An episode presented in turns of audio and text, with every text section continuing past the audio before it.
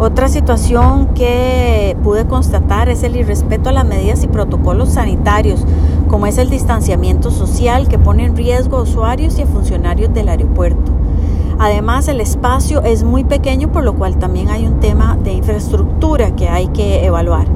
Esta situación es alarmante en víspera del ingreso de miles de visitantes a nuestro país y el egreso de costarricenses y extranjeros por la época alta.